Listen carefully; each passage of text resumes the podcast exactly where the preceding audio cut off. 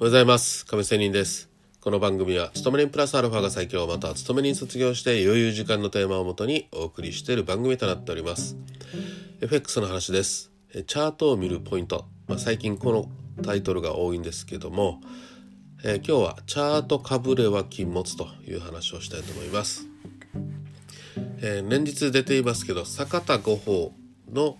本間さんの言う言葉に経線、まあ、要はチャートかぶれは固く戒しむと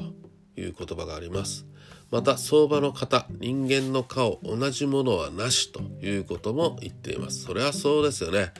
私もずっとこれだけね長年見てきてるけども似たものはあるけども同じものはありませんねチャートつまりチャートは決して万能ではないということです。また過去に同じような格好があったから今回も同じようにということも必ずしも言うことはできません。そこが難しいところでありまた惹かれるところでもあると思います。ところでテクニカル分析の一つにオシレーター系の、えー、ストキャスティックスというのがありますね。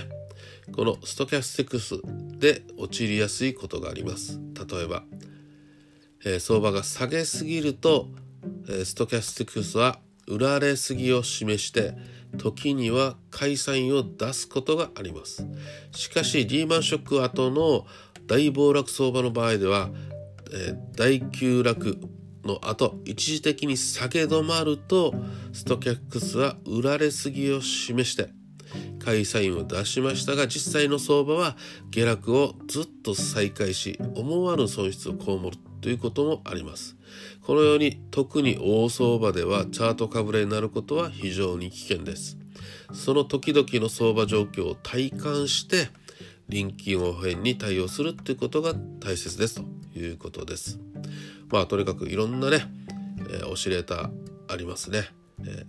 ー、それにばかりに頼るっていうのもこれを信じるっていうのも、